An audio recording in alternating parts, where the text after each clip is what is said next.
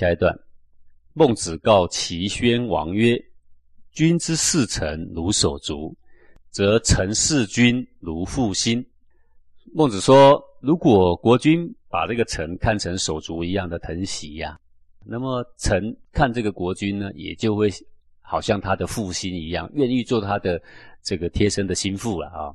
君之视臣如犬马，则臣视君如国人。国人就是路人呐。说如果君把臣看作犬马一样的使唤，一点都不懂得去尊敬、去爱护。那么自自然然，臣看他的君也就看成路人是一样的，就把你当做一般老百姓没什么两样。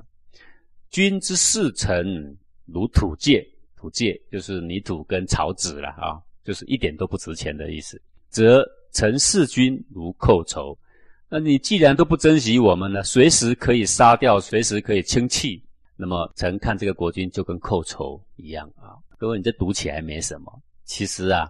说这话还真是惊心动魄，为什么？因为齐宣王是王啊，齐宣王就是对他的臣呢视之如土芥的人呐。啊，在这个别的章句里面有谈到说，这个齐宣王过去所进的臣，现在不知道到哪里去了啊。说救国不是只有乔木而已，而是有旧臣呐，有没有？就是在说这个齐宣王的，可见得是他曾经纳进了很多的这个贤才。而最后就是把他视为犬马，把他视为土芥，而后那些人一一的离开了，所以孟子才会在这个人在齐宣王的面前说这一番话，也就是说这一番话给有这样的病的齐宣王听，危不危险啊？这是很危险的呀。王曰：“礼为救君有福，何如斯可为服矣呀？”啊，那么。这个齐宣王呢，听孟子这样一说，他觉得孟子这个话呢不合理智啊。怎么样不合理智呢？说这个君怎么事臣啊？臣都应该要听话的啊。怎么样可以把这个国君把他视为这个寇仇呢？这是不行的呀。所以他是故意问说：嗯，呃，你是一个儒者啊，大儒，那么你一定学过这个礼呀，对不对？这个礼里面有一个规定啊，说。旧君如果过世，那么已经离职的旧臣呐，还得要为这个旧君呐服三个月的丧啊，叫做礼为旧君有福啊。旧君就是说臣已经离职了嘛，所以不是现任的嘛，所以那个君对他而言就是旧君了嘛啊。那么这个旧君过世了，那么已经离职的臣还要为他的君服三个月的丧，何如斯可谓服矣呀？那什么样的君，那个臣才需要为他服丧呢？他是故意这样问的啦啊。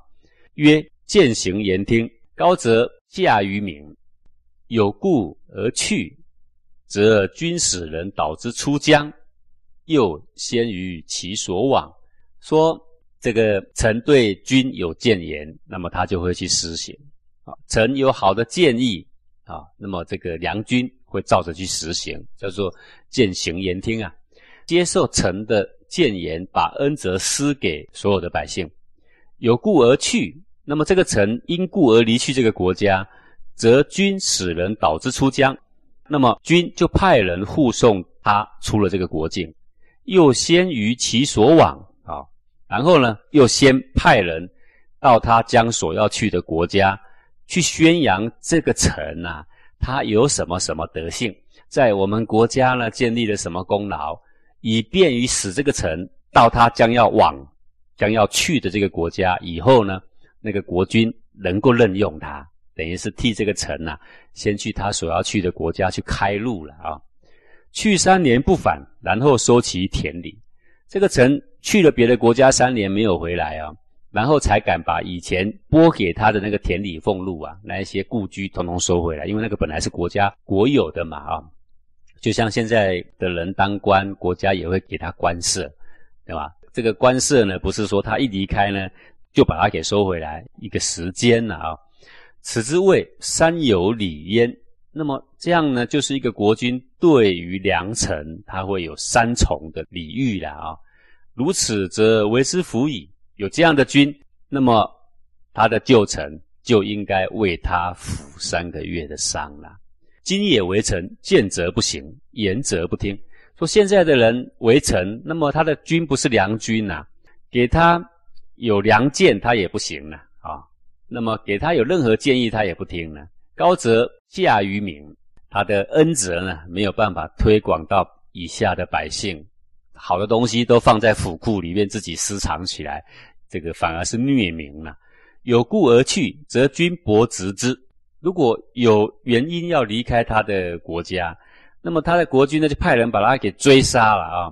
又集之于其所往，然后呢抓不到，又处心积虑的派人到他要将要去的国家，先去破坏他的声名，以便于断了他所有的路，让别人呢不敢录用他。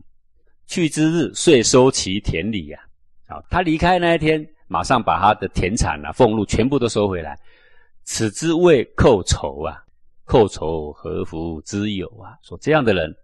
叫做寇仇，啊，强盗仇人一样啊。对于寇仇还服什么伤啊？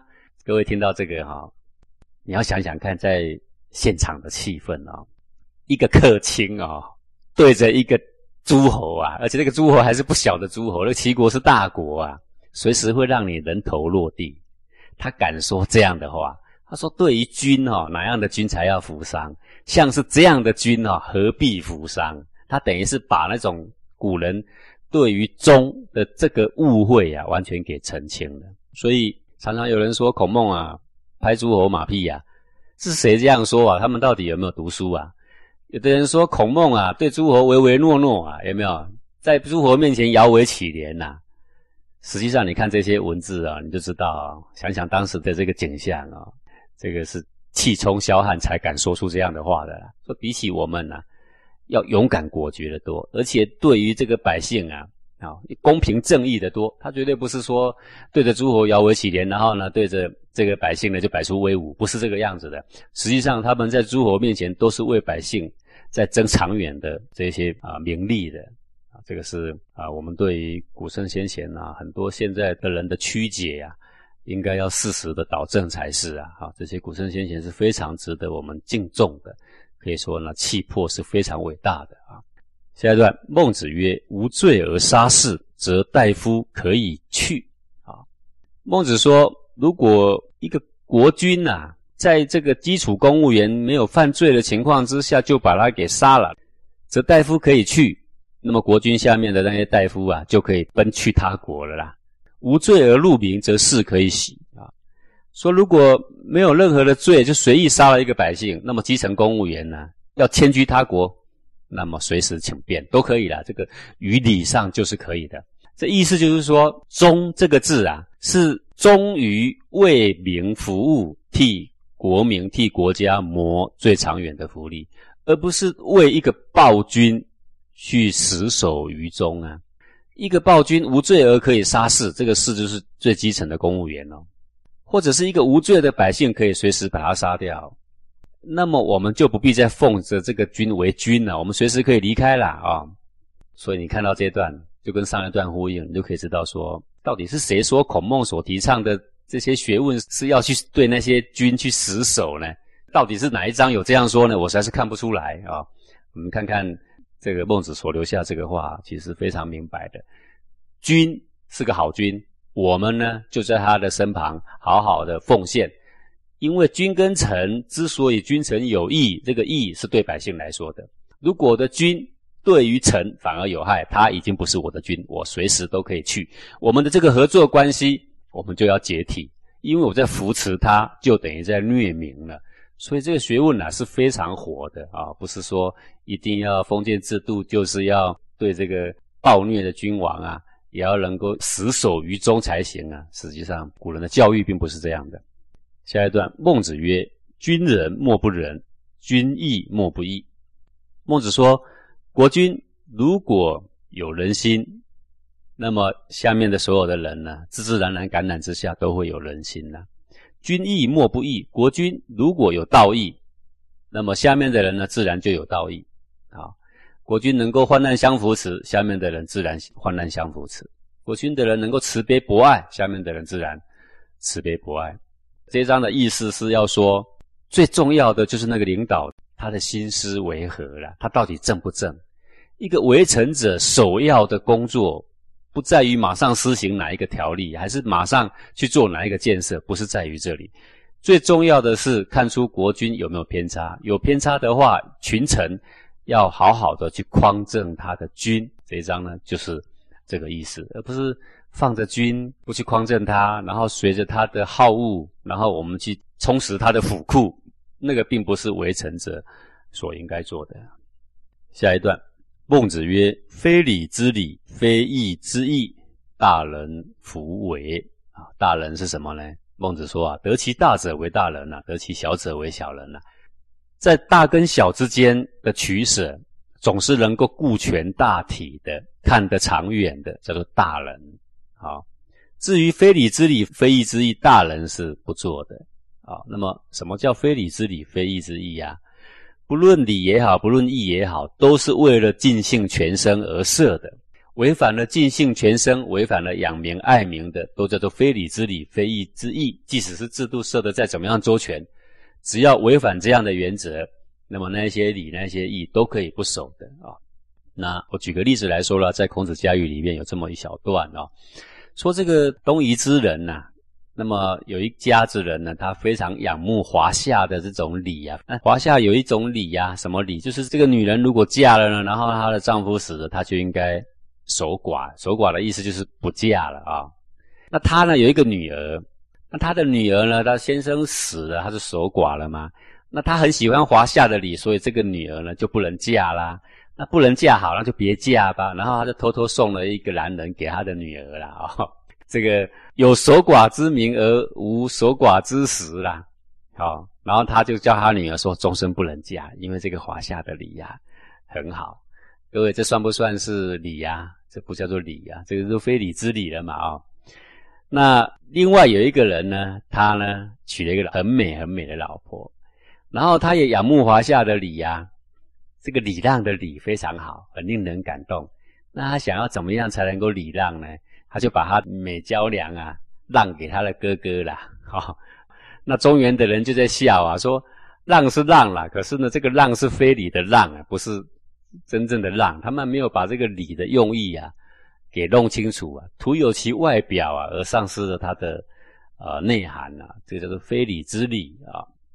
那么在这个鲁哀公跟孔子的对答里呢，有一段呢是非常有价值啊。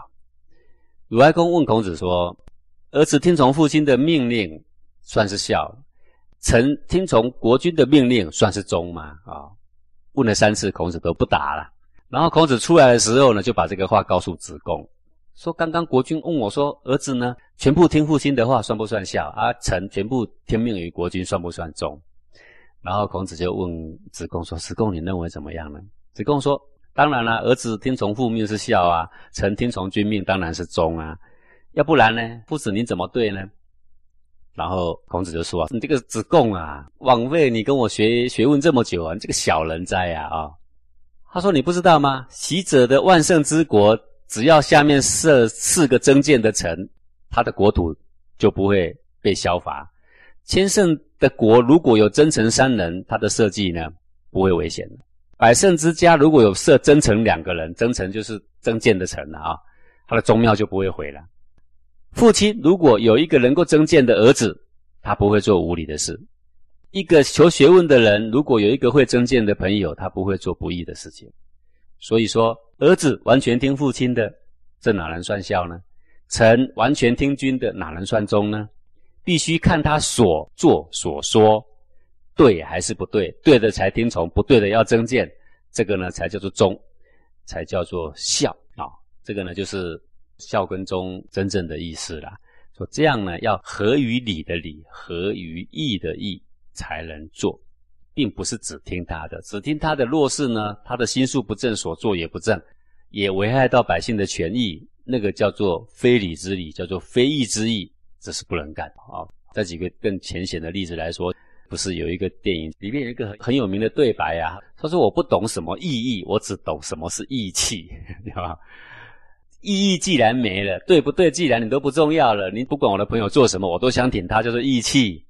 这个呢，就是非义之义。有时候你会帮错人啊，你越帮越忙啊。所以大人呢，是看对于尽兴全生有没有帮助，而来论这个礼义值不值得遵守。对于养民爱民的这个大前提啊，能不能维护住？如果不能维护住，一概的呢都不必听从啊。这个呢才是大人所见的啦啊。